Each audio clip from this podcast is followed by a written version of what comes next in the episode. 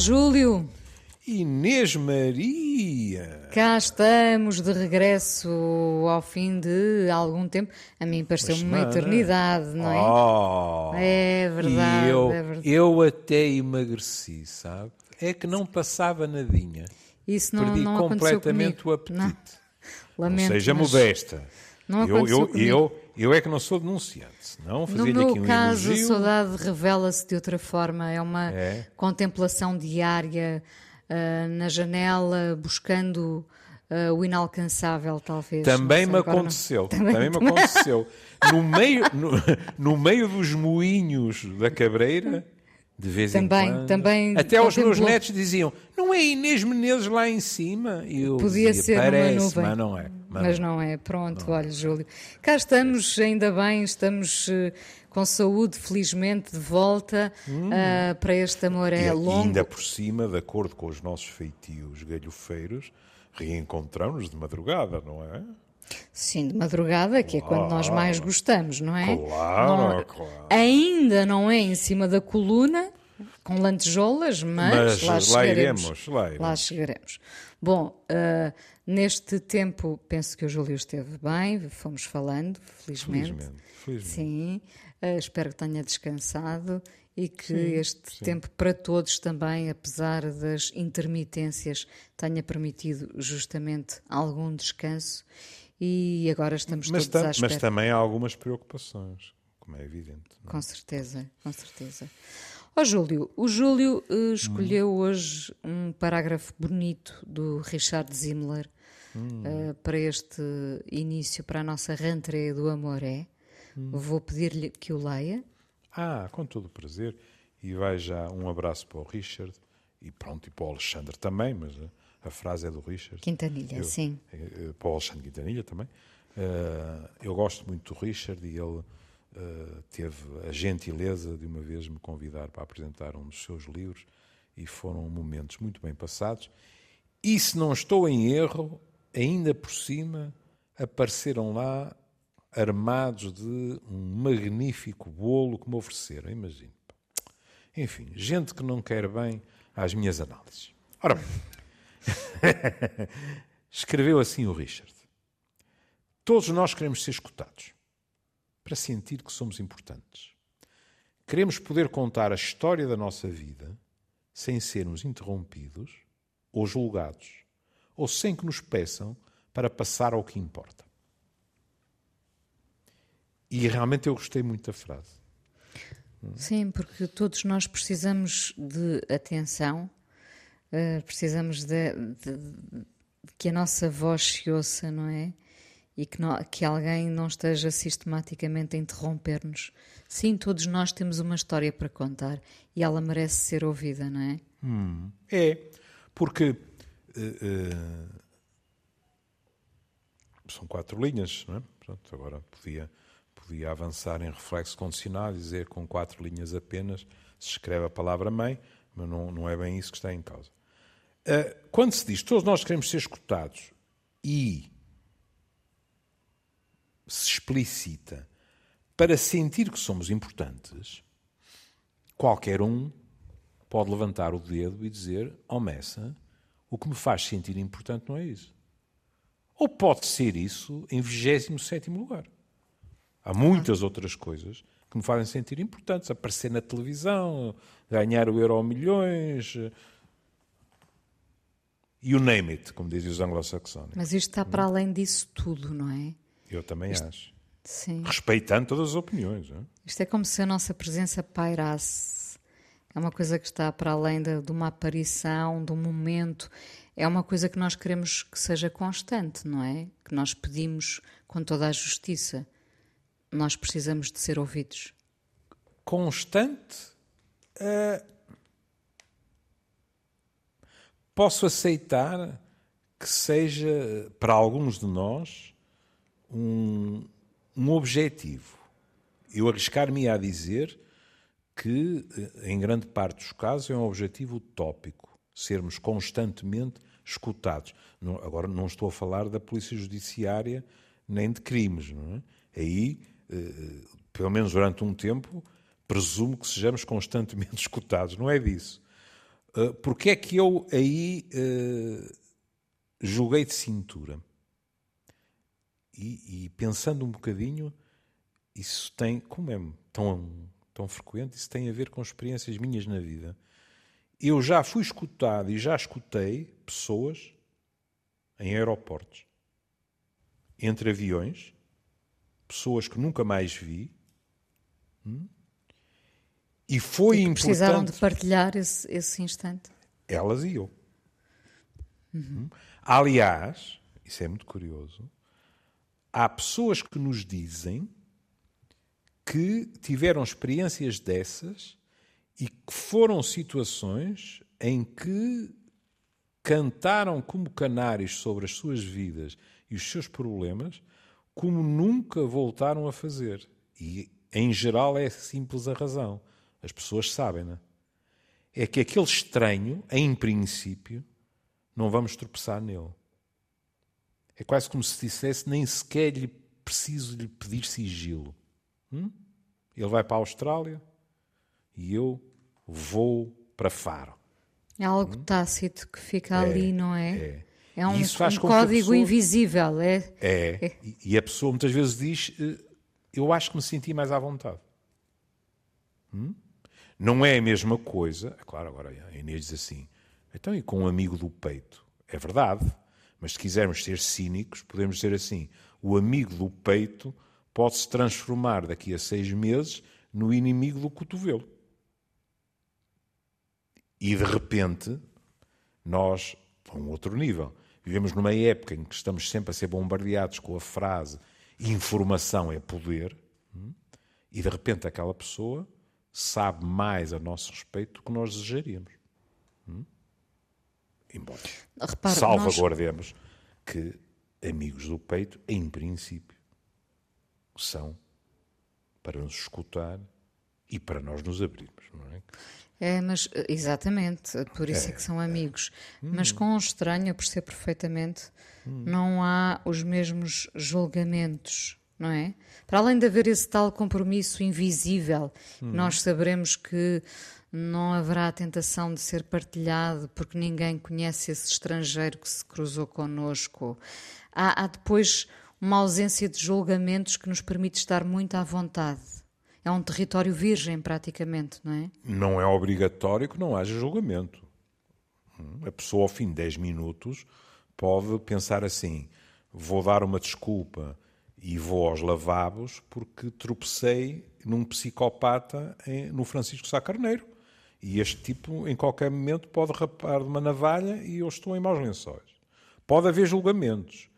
O que em princípio acontece é como aquela pessoa não faz parte da nossa vida, a Inês utilizou um adjetivo que cai muito bem. Aquela pessoa está virgem. Não foi influenciada por nós, não foi influenciada pelo contexto, não foi influenciada pela opinião de outras pessoas a nosso respeito, não é? É um campo por semear. Sim. Neutro. Hum? Neutro.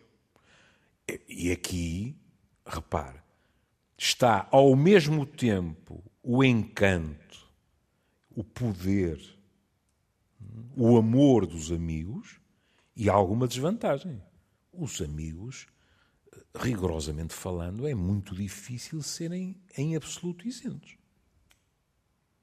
Nós dizemos sempre o verdadeiro amigo é aquele que nos diz as verdades e, tal, e é assim. É, não é à toa que a dada altura nós começamos a não dizer tudo aos amigos para não levarmos um raspanete, não é? Que sabemos que vamos Pode levar. Pode acontecer. Sim, é? sim, E quando somos verdadeiramente amigos, se levamos o raspanete, não deixamos de ser amigos. Hum? Mas é indiscutível que aquela pessoa faz parte do nosso nicho cultural, do nosso cotidiano. Sei lá. Veja a extraordinária diferença que é Pronto, a culpa é minha. Peço desculpa, mas entrei pelo aeroporto dentro, agora vou utilizar sempre o mesmo, o mesmo exemplo, embora isto sirva perfeitamente para, para, para o terminal de Leixões, para, para Campanhã, para o que quiser. Nem é preciso viagens, não é? Pode ser um encontro num, num restaurante em que. Num bar. Eh, no clássico se, bar. É, exato, no clássico bar. Ao balcão, sim. Ao balcão, pronto. Mas repare, não é? Quer dizer, você e outra pessoa surgem do nada. Por completo. E vamos então a um exemplo. Suponhamos que estamos a falar de alguém que está numa relação e a relação está a passar um mau bocado. E a pessoa está a pôr seriamente a hipótese de terminar essa relação. Quer queiramos, quer não, há uma diferença qualitativa brutal entre alguém que não nos conhece a nós e muito menos o nosso companheiro ou a nossa companheira e outra pessoa que é amiga do casal há 20 anos, suponho. A abordagem não é a mesma. Desde logo, esta segunda pessoa, eh, eh, há variáveis que também, para quem analisa, têm que ser levadas em conta. Eh, ela é, de um modo rigoroso, amiga da mesma forma das duas pessoas do casal? É difícil, não é? É muito difícil. É 50-50. É um amigo nosso que se tornou amigo do nosso companheiro, da nossa companheira? É a situação inversa? Veja para nós até como isso pode influenciar a nossa reação. A Inês dizia há bocado, aí dizem-nos uma coisa que nós não gostamos. E a Inês está a falar com um amigo seu, mas um amigo que foi trazido pelo seu companheiro ou a sua companheira há maior risco da Inês ter um, uma meia dúzia de neurónios que diz: Pois, pois, isto dá para torto, não é? E tu já estás a tomar um partido. Não admira. Tu vinhas do outro lado. Enquanto aquele desconhecido ou aquela desconhecida, bom, quer se queira, quer não, quem é que está em desvantagem? O seu companheiro ou a sua companheira. Porque aquele homem ou aquela mulher não vai ouvir a versão dele ou dela, só ouve a sua. Se a Inês quiser rasgar as vestes e eh, pôr-se num papel de vítima a 200%, não há contraditório. Não é? Enquanto com um amigo lá de casa, agora lembrei-me do Bernardo da Costa e da sua expressão, Uh, enquanto com um amigo lá de casa, a Inês arrisca-se a, pessoa, que a pessoa uh, lhe diga: Ó oh Inês, se calhar estás a carregar nas tintas. Eu, eu vejo-vos juntos muitas vezes, as coisas não, não podem ser assim tão diferentes quando estão comigo ou quando não estão. Claro que não é a mesma coisa, mas. Ou até a Inês pode ficar na dúvida se a outra pessoa também não, não foi já confidente do seu parceiro ou da sua parceira que lhe pediu sigilo. Portanto, as águas são afetivamente mais morninhas, diria eu, mas também mais lamacentas. Sim. O estranho, o, o estranho do bar ou do, ou do aeroporto hum, é, é quase uma espécie de pedido a Deus, não é? Manda-me alguém cá abaixo medianamente inteligente e sensível que e me com... possa dar a opinião isenta. Não, Pim, e com disponibilidade para ouvir, que é o mais importante, é isso, é o ponto isso de partida, não é? Isso aí, qualquer atrasozinho de avião propicia a questão. Ah, mas e não é assim, não Júlio, nem toda a gente tem disponibilidade para ah, ouvir. Ah, não, claro. Então, por favor, nunca, nunca lhe aconteceu uh, trocar uma uma informação, sei lá, perguntar as horas ou, ou qualquer coisa a uma daquelas pessoas que não gostam de arriscar e, portanto, estão a ler um livro. A Inês pergunta as horas ou qualquer coisa e a pessoa olha para o relógio, mas nem levanta a cabeça do livro, que é para lhe transmitir bem a mensagem. A conversa acaba no momento em que eu digo 4 e 28 porque não a quero continuar. Claro. Não é? E fica bem claro logo no momento. É? Claro. Mas, sim, essa, essa Há outras que não, que até corporalmente lhe dão a entender que estão disponíveis para conversar. Os aeroportos, sabe-se lá porquê, ou, ou, percebendo porquê, são lugares de facto em que as pessoas trocam viagens interiores para além das outras que vão fazer a seguir, não é? Uhum. Sim, sim. Embora, eh, vamos ver, já que estamos nesta área, eh, eu, eu arriscar-me a dizer os aeroportos e as viagens. As viagens longas também propiciam situações dessas. Sobretudo se não temos uma fila inteira a ouvir também por cima do ombro, não é? Uma espécie de coro grego que vai dando opiniões. Mas às vezes acontece que nós encontramos num comboio, num avião, etc., uma pessoa e estamos praticamente a sós. Já agora, o amigo lá de casa uhum. é, uh, será capaz de dizer: Mas como é que tu conseguiste contar isso tudo a uma pessoa a um que nem conhecias exatamente, é, não é? é, é, é e nós percebemos muito bem porquê, porque é. nunca mais nos veremos. Ou às vezes, atenção, também aí se desenrola uma amizade, não é? Tem toda a razão. Eu tive um correspondente francês em que as coisas aconteceram assim. Uh, e olhe, pronto, vamos sair dos aeroportos. Hum?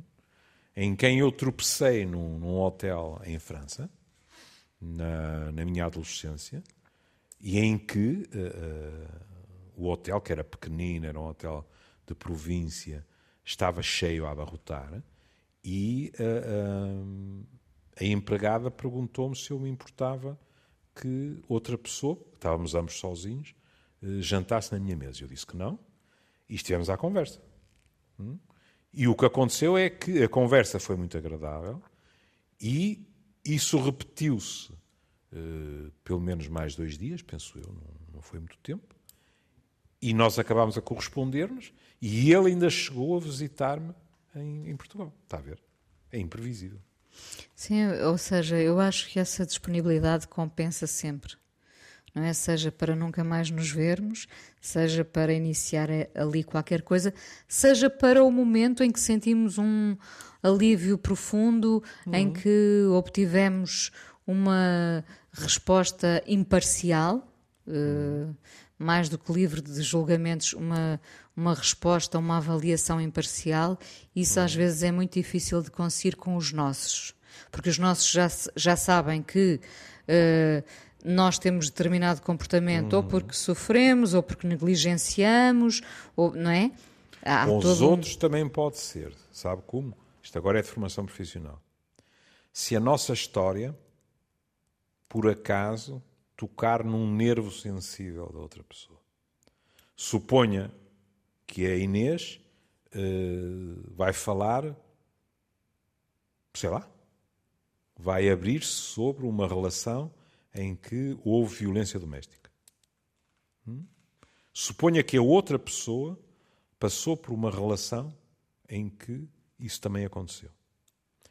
Isso pode torná-la, digamos assim, mais propícia a identificar-se com as suas posições. Mas isso é algo que nos acontece em todo o tipo de situações. Quer dizer, com a primeira frase, e eu juro que não vou ficar só na primeira frase, mas com a primeira frase nós podemos ficar com a sensação que quem escuta é quase completamente passivo. Mesmo que a pessoa esteja calada, isso não é um sinal de passividade. A pessoa está a processar a informação e está a processar a informação à luz do que também foi o seu próprio trajeto de vida, mesmo que de um modo inconsciente. E isso pode influenciar a sua opinião. Aliás, para os PSIs, eu diria que é quase inevitável que o risco de influenciar seja grande. Repare que às vezes a interrupção é falta de compreensão ou de respeito. Nem sempre, não é? Nem sempre. Mas. Uh muitas vezes essa capacidade de saber ouvir é uhum. de facto uh, prova de uma generosidade, porque estamos ali, estamos em silêncio, estamos a permitir-nos compreender o outro. Às vezes Sim. também estamos a encontrar respostas para nós próprios. A, a, interrupção constante, eu diria que é falta de compreensão e de respeito eu diria que isso é o mais fácil de acontecer no dia a dia, porque nós estamos sempre a atropelar-nos, não é? Tem toda a razão. nós temos uma forma de estar na vida hoje em dia que é uma forma muito ansiosa, se quiser. E assim como é vulgar nós dizermos que há pessoas, que há muitas pessoas, que suportam muito mal o silêncio, também há pessoas que suportam muito mal ficar em silêncio ouvindo o outro. E, portanto, interrompem. É claro que a Inês agora diz-me, mas e, e se for outro tipo de interrupção? Não pode ser uma interrupção para entender melhor? Claro que pode. Pessoa pode fazer uma pergunta. Pode dizer, olha, eu não tenho a certeza se percebi bem. Hum? Imagina a minha profissão. Para questionar, não é? Para... eu, eu, numa primeira a, consulta, numa primeira consulta, posso optar, cuidado, eu posso optar por não abrir bico 50 minutos seguidos. Com razão ou sem ela, mas posso decidir, não é uma boa ideia. Esta pessoa precisa, antes de mais nada, de falar. Depois, se voltarmos a ver-nos, eu lá irei tentar uh, especificar melhor isto ou aquilo, perceber melhor um aspecto ou outro, mas neste momento, com tudo o que isto tem de subjetivo, eu decido que é um erro técnico interromper. Eu estou a dizer erro e estou a dizer técnico porque estou a falar num contexto profissional. Hum? Noutras situações, a interrupção pode, pelo contrário, ser, como a Inês dizia, que não pode ser uma interrupção constante, não é? Pelo contrário, a interrupção pode ser valorizada pela pessoa que fala, porque demonstra interesse. Isso. Porque nós não percebemos exatamente o que nos foi dito e tentamos ter a certeza se entendemos ou não. A pessoa nessas situações sente-se valorizada, porque pensa assim: epá, ele ou ela uh, uh, ficou com dúvidas, quer dissipá-las para me poder dizer qualquer coisa. Hum? Isso é diferente. Eu diria até que no seu contexto uh, uh, psi, paciente, enfim, uhum. a, a, pessoa que o procura até pode ficar ligeiramente desapontada pela falta de questões, não é? Se houver um silêncio absoluto, pode. Sim, sim. Mas também lhe garanto que há pessoas, olha, há bocado falámos da ansiedade, há pessoas, não quer dizer que seja apenas nesse registro, mas há pessoas no registro mais ansioso que têm um discurso de tal forma torrencial que é preciso pensar duas ou mais vezes antes de interromper. Porque, pronto, para empregar um palavrão, porque aquela primeira conversa é sobretudo catártica, sabe? E, muito necessária, nós... não é? é? Muito necessária quando... para, para, explicar quem somos, porque é que estamos ali, não é? E quando nós somos novatos, podemos ficar surpreendidos porque alguém falou ininterruptamente durante 50 minutos e é capaz, no fim, dizer assim: Já vou daqui melhor. E uma pessoa diz assim: Oh, Messa, mas eu não fiz nada. Pô, não é isso? Ouvimos. Nós ouvimos e a pessoa ouviu-se. O que também não é despiciando, sabe? Uma coisa Tem é pensarmos, é? outra coisa é ouvirmos dizer determinadas coisas em voz alta. Porque nós às vezes nem nos atrevemos a verbalizar é o que temos dentro de nós. É. Às vezes, além de nos ouvirmos, estamos a admitir, estamos a ver sob um outro holofote, estamos a ser, se quiser, mais lúcidos em relação a nós mesmos. É muito engraçado que há pessoas que dizem que, que o conseguem não falando, mas escrevendo. Também, claro, também é, é catártico a esse é, nível. É. Mas nós, quando verbalizamos, é como se materializássemos os ah, nossos pois. medos, as nossas sim, angústias, sim. as coisas mais profundas ganham forma quando as dizemos em voz alta. É, é, tem toda a razão. Aquela palavra já voou, já não pode reentrar, nós fecharmos os lábios com muita força e fazer de conta que ela nunca saiu. Não. Já voou e foi escutado. É, já é de outra pessoa, já é de outra Exato. pessoa porque foi ouvida por outra pessoa, sim. Sim, sim. E, portanto, porque eu fiz a promessa que não ficava só na primeira frase, não seria a primeira vez que isso me acontecia, o Richard escreve: queremos poder contar a história da nossa vida. Agora, mais uma vez, alguém está lá em casa e diz: Isso é que era doce. Se há coisa que não me apetece é contar a história da minha vida a ninguém. E com todo o direito. Em termos gerais, há alturas em que nós queremos ser escutados. E agora alguém pode dizer: E tem que ser a história da vida toda? Claro que não, pode não ser. Pode ser o que é fulcral naquele momento da nossa vida. Sem sermos interrompidos, como a Inês sublinhou, ou julgados. E aqui diz assim: mas alto e para o bairro. Então, o Richard está a dizer, ou escreveu, e o Machado Vaz está a carimbar uh, e a aprovar que é assim: nós queremos ter a certeza, podemos dizer todas as javardices que fizemos ou pensamos, e do outro lado, ninguém vai sequer atrever-se a dizer um mas, se calhar, qualquer coisa desse género. Não é nesse sentido. É no sentido de haver do outro lado uma atitude, uma atitude inquisitorial em que o outro não é alguém que nos escuta ao mesmo nível, sujeito sujeito, pessoa pessoa, mas é alguém que nos escuta em uma postura oblíqua, digamos assim. Nós confessamos-nos, somos, se quiser, os pecadores, e a pessoa escuta. E pode absolver-nos ou condenar-nos. Hum? Isso é que não nos agrada nada. Na realidade eu sei que estou fora da, da minha área vivencial, na realidade, nem na confissão nos agrada. É muito vulgar nós ouvirmos pessoas falar de determinado personagem eclesiástico, referindo-se à confissão e dizer eh, eh, eu gosto muito de me confessar com ele, porque no fundo aquilo é uma conversa. Eu cada vez ouço mais pessoas dizerem Ai não, eu, eu, eu nem sequer me, me confesso no confessionário. Sentamos-nos no jardim e conversamos. Isto dá à pessoa uma sensação, não é de que somos iguais. A pessoa não esqueceu o estatuto de quem a ouve.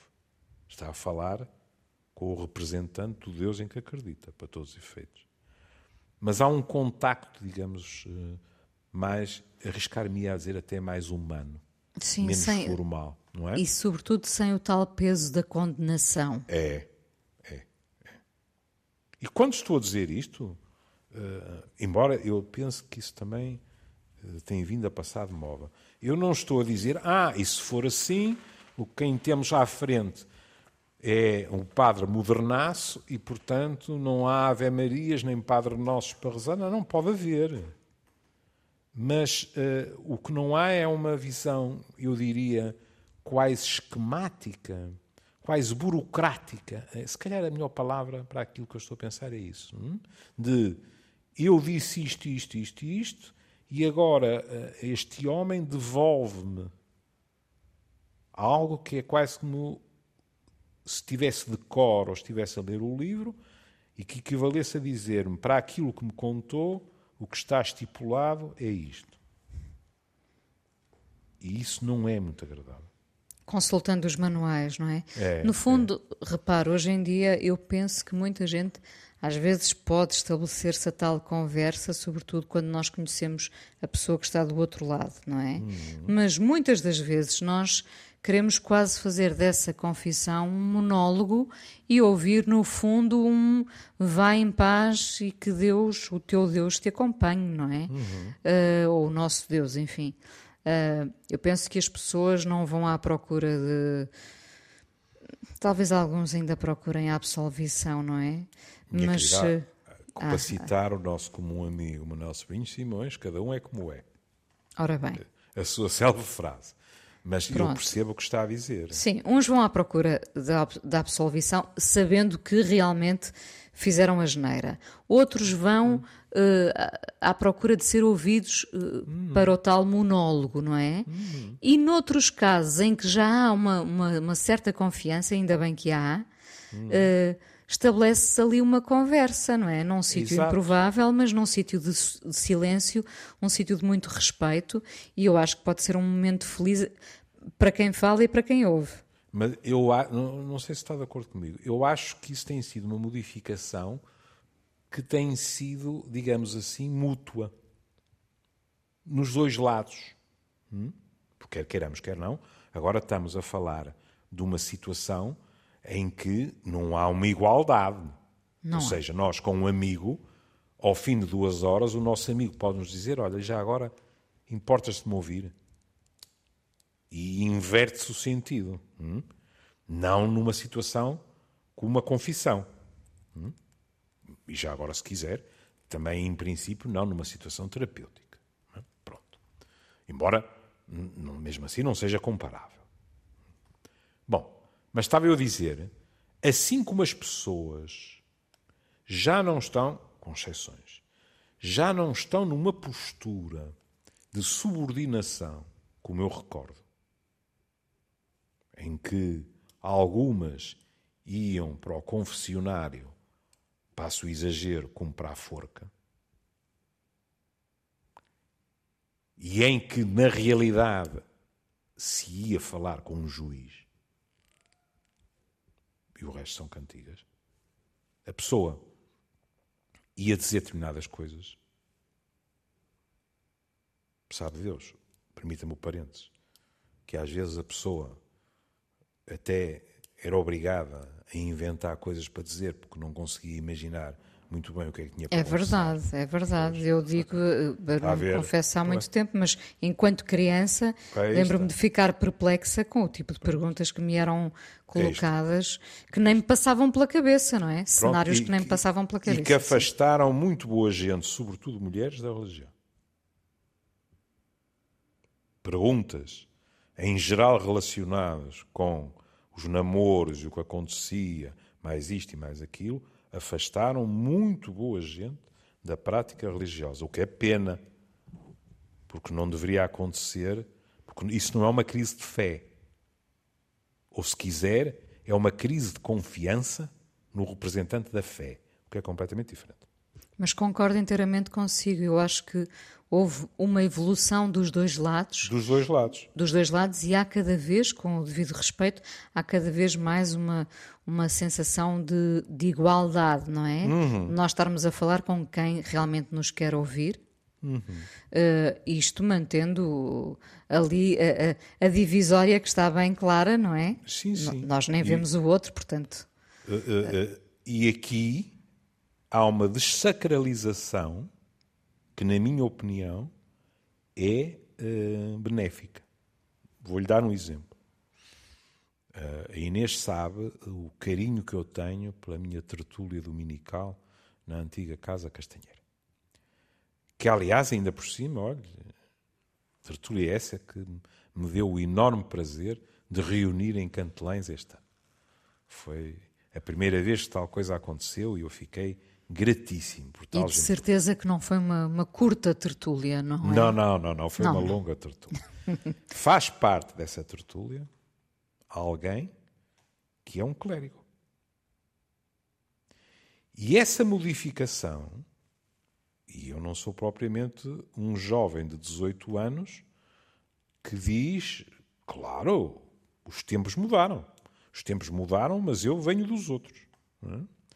Mas a modificação é de tal forma evidente que eu não teria problema nenhum em a mesma pessoa com quem estou à galhofa, não é todos os domingos, porque nem sempre é possível, mas grande parte dos domingos, a quem provoco e me provoca nas mais diversas áreas, etc., eu estaria perfeitamente à vontade para pegar um telefone e lhe dizer precisava falar consigo a sós.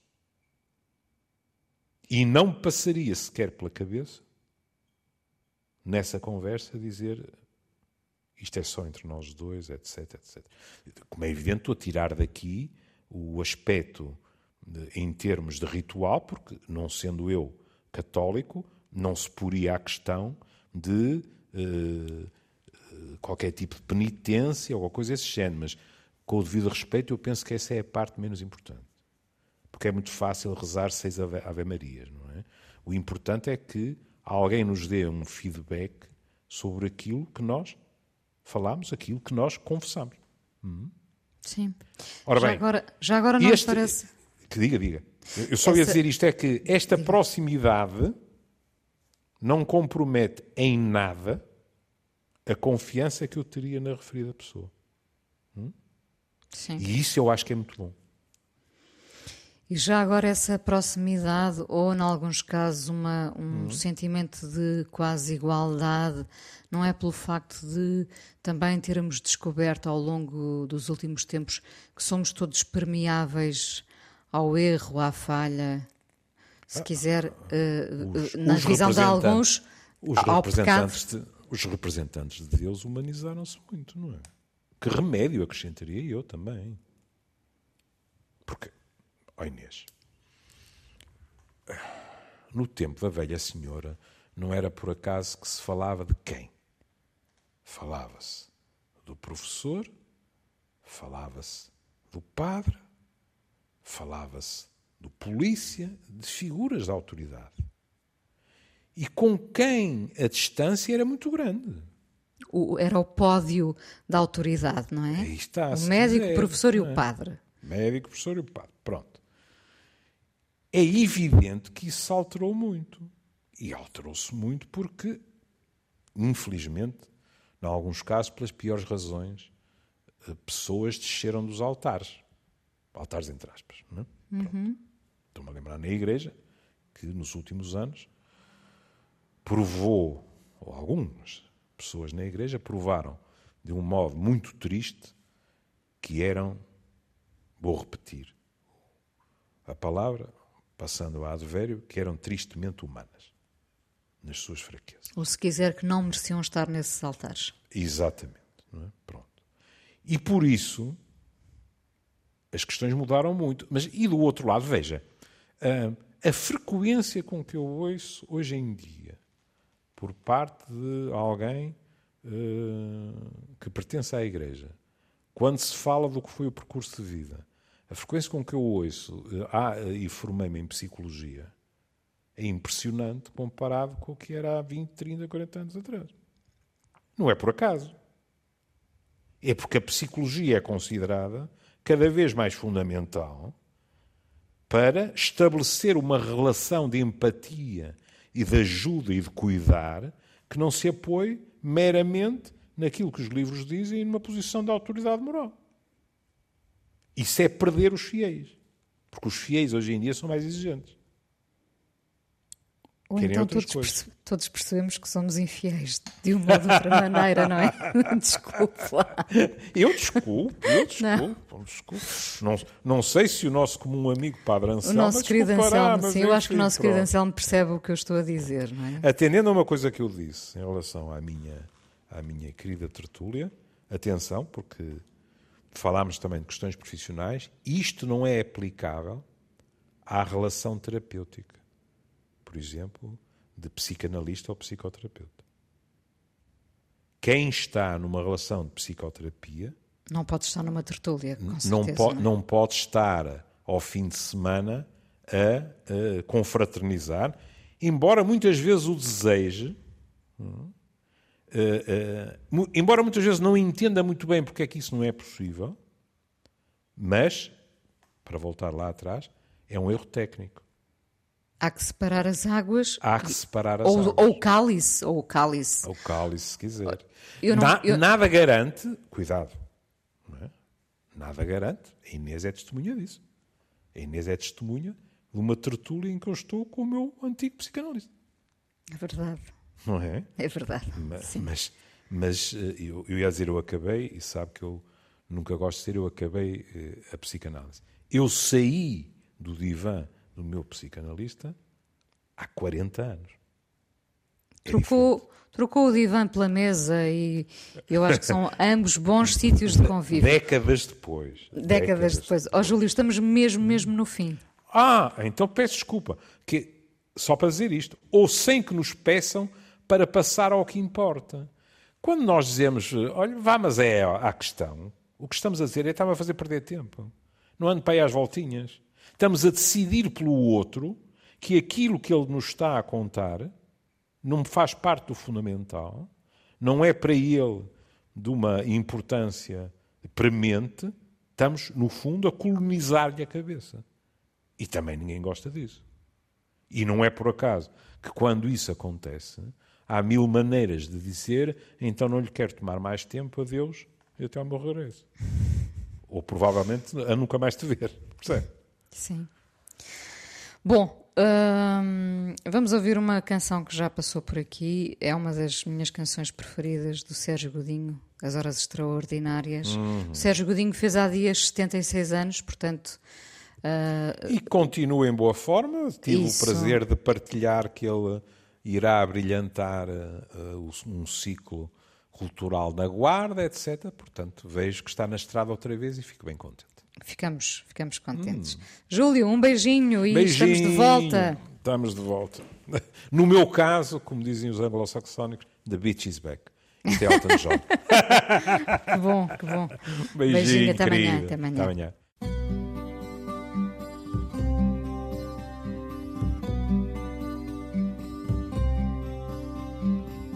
Foi a saudade do teu braço e o olhar que já da luz me dói. Trabalhei sem dar pro cansaço, horas extraordinárias foi. Um dia que passou num furacão, e um furacão que se amainou só quando à parte o amor eu me vi só atirando a moeda ao ar. Diz-me que cara ou cru eu vou ganhar. Diz-me quanto eu fiz bem em me apostar. E que bem fiz em ter por necessárias as horas extraordinárias.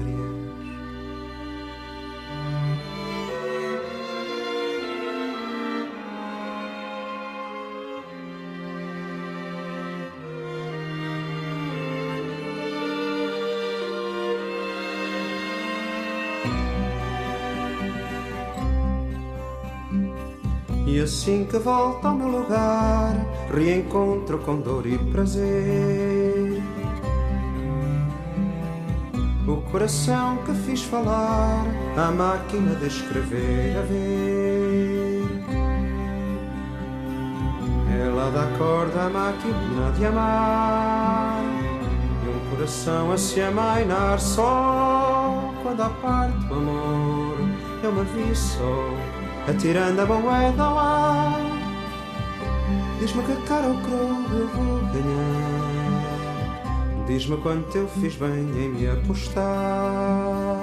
E que bem fiz em ter por necessárias as horas extraordinárias.